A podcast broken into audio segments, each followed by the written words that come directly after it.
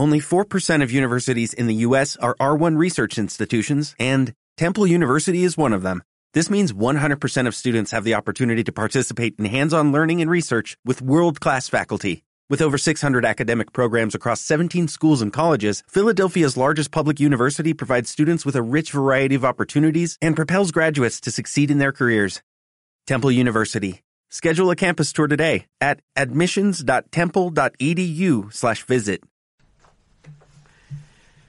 Benvinguts a aquest podcast on el professorat d'Antropologia de l'Educació debatrà diverses qüestions sobre el temari de l'assignatura per tal que pugueu gaudir d'aquesta gran aventura Antropos.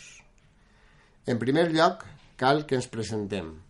Aquest podcast va estar elaborat per un servidor, Francesc Josep Sánchez Peris, professor titular de la Universitat de València, i dos professores associades amb una gran trajectòria professional, Carolina Grau i Mireia Barratxina.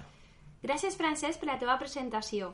Estem entusiasmades amb aquest nou projecte i esperem que siga molt profitós per al nostre alumnat. En efecte, és necessari motivar a l'alumnat i potenciar els seus coneixements previs sobre els temes que es tracten a l'assignatura. Així, l'aprenentatge resulta més significatiu. I tant!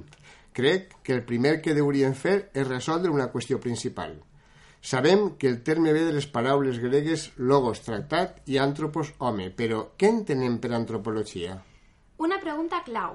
Recorde que a l'iniciar l'assignatura al curs anterior, la major part de l'alumnat pensava que era un tipus d'estudi de la prehistòria. Per entrar en matèria, una definició clara és la que realitza l'Institut d'Estudis Catalans, la qual defineix l'antropologia com la disciplina que estudia l'ésser humà des de diverses perspectives, com ara la biològica, la social o la cultural. A més, cal tindre en compte que poden situar dos, dos tipus d'antropologia. D'una banda, parlem de l'antropologia positiva, que és l'estudi del ser humà d'acord amb els principis i mètodes propis de les ciències, i d'altra banda, parlem de l'antropologia filosòfica, la qual busca respondre a la pregunta pels ésser humà i el seu sentit des d'una perspectiva més subjectiva i crítica. I dintre de l'antropologia positiva també podem fer dues distincions, la física o biològica, que és la que estudia l'evolució biològica de l'ésser humà, i la social o cultural, que explora com es formen i conformen les societats, la cultura, els costums... Recorde que l'any passat va ser un dels conceptes que més van costar d'assolir. En efecte, cal que dins d'una mateixa branca de coneixements hi han diferents ramificacions, al igual que dintre de la medicina hi han diferents perspectives i especialitats. L'antropologia també és una disciplina que disposa de diferents camps d'estudi. Una altra pregunta fonamental que es planteja l'antropologia és què i qui és l'ésser humà? Una pregunta que s'hem fet des dels nostres orígens que seguirem plantejar-nos-la fins al final dels nostres dies. Una primera aproximació seria entendre que l'ésser humà és un pont entre el món de l'espírit i el de la matèria.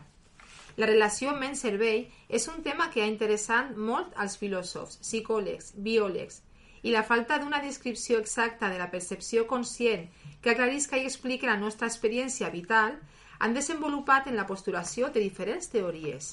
Seguint a Popper i Eccles, l'any 1982, aquestes teories poden agrupar-se fonamentalment en dos, materialistes i interaccionistes. Popper ens diu que tot el que existís i tota la nostra experiència està contenida en tres mons. El món 1, dels objectes físics, el món 2, de la consciència i coneixements subjectius, i el món 3, de la cultura creat per l'home, dels productes de la consciència. En efecte, a més, dintre de les teories ment-cervell, ens encontrem tres tipus de teories, les denominades materialistes o fisicalistes i les postulats de cripte i les teories dualistes. Explicarem breument aquestes teories que caldrà profunditzar més a l'aventura.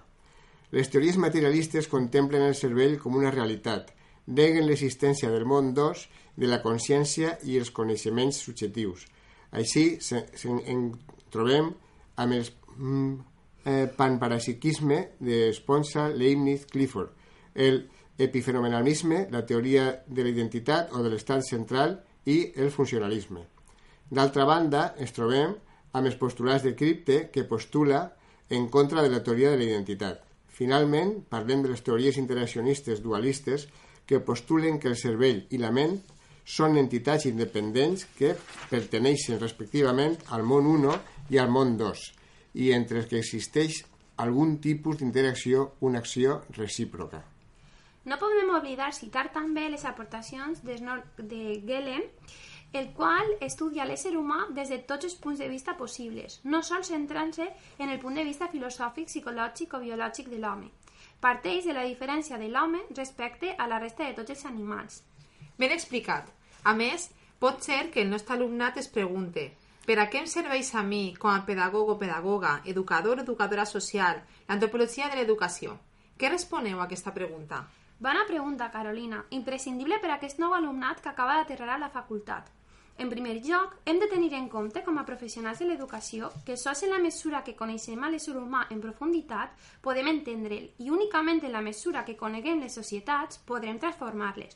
Per això, en l'antropologia de l'educació estudiarem els processos d'adquisició i transmissió cultural, dels quals l'educació és un procés bàsic. Es proporcionarem eines necessàries per a un millor coneixement de la realitat educativa a la qual s'enfrontaran en la seva futura vida professional el coneixement de l'etnografia a l'aula, els pressupostos i problemàtiques de l'educació multicultural, així com les claus de l'antropologia audiovisual i la de gènere, entre molts altres aprenentatges. En efecte, confiem en que puguem transmetre la gran importància d'aquesta assignatura per a la seva trajectòria professional. Doncs, és imprescindible per a exercir amb èxit la nostra professió. Ara bé, per començar a introduir-los en la matèria, cal que ens parem a reflexionar sobre el sentit de l'educació. Ningú alumne, alumna, pot eixir de la nostra aula sin tenir una definició clara. És un concepte que ha anat variant al llarg de la història i que varia en funció de la concepció que tinga de l'home o del model de societat que es pretén aconseguir. Exactament. El sentit de l'educació ha anat evolucionant al llarg del temps i en funció de les diferents corrents filosòfiques. Per a Pestalozzi, per exemple, l'educació té una funció social, Freud, fundant en el psicoanálisis, la considerava necessària per a lograr un equilibri emocional i social. Fromm, al contrari, aposta per una ètica més humanista. D'altra banda, podem diferenciar tres models educatius. El model optimista, que té com a precursor Rousseau, i que aposta per la no intervenció. Partís del supòsit de que l'ésser humà és bo des del seu naixement i és la societat la que el corromp. L'escola nova és una gran referent d'aquest model. Un segon model seria el pessimista, el qual considera, a diferència de l'anterior model, que l'ésser humà sense intervenció és un ésser que es corromp fàcilment, perquè aposta per una educació repressiva i autoritària, coactiva i socialitzant. Finalment, parlem que el model realista es mou entre les premisses de la permissió i l'existència, la llibertat i la conducció. No, no podem oblidar-nos en aquest punt dels precursors de l'educació on podem diferenciar entre l'antropologia pedagògica, que pretén complir una funció instrumental, orientar l'acció educativa, l'antropologia educacional, que actualment es centra en l'estudi de la perspectiva cultural i pràctiques educacionals, i l'antropologia filosòfica, centrada en buscar l'essència de l'ésser humà. Finalment, hauríem fer èmfasi en com va sorgir l'antropologia de l'educació, fer un breu recorregut històric. L'origen el podem encontrar en el desig d'estudiar aquelles tribus exòtiques més allunyades del món occidental. Més endavant, als Estats Units, es va dur a terme un moviment anomenat el Melting Pot, l'interès del qual era fusionar les minories culturals en una única cultura nacional. Però les cultures humanes són complexes i dinàmiques i no se fusionen com els metalls. El fracàs escolar i altres causes manifesten que el melting pot no era la solució a determinades disfuncions a les noves societats multiètniques. Als anys 30 es va emprendre interès cap a estudis intel·lectuals de la infància. Es pretenia adequar l'educació a les necessitats individuals i de les comunitats. Per això, els estudis es van centrar en la cultura i la personalitat. Finalment, cal recalcar dos fites importants. La conferència de Stanford l'any 1955, on es pressatja la institucionalització de les relacions entre l'antropologia i l'educació i es fixen les primeres direccions que aquestes prendran i el Council of Anthropology of Ant Education en 1979, que instaura l'antropologia de l'educació com a disciplina. Cal afegir que és als anys 60 quan els Estats Units comença a fomentar la investigació antropològica dintre de les escoles, però no és fins uns anys més tard que el tema educatiu és el centre de l'estudi antropològic i es consolida l'antropologia de l'educació com una ciència cognitiva i sociolingüística. I crec que ja hem donat suficient informació per a aquest primer podcast, que pretenia ser un apropament a la matèria i un inici de l'aventura Antrop, que, en la que anem a submergir-nos tots i totes. Ha sigut un plaer, com sempre, compartir espai d'aprenentatge amb vosaltres i iniciem amb entusiasme aquesta nova aventura amb Tropos. I tant. Recordar a l'alumnat que us subscriveu al canal si encara no lo heu fet per tal de poder seguir tots els podcasts, així com escriure un comentari amb les vostres reflexions, dubtes, aportacions, etc.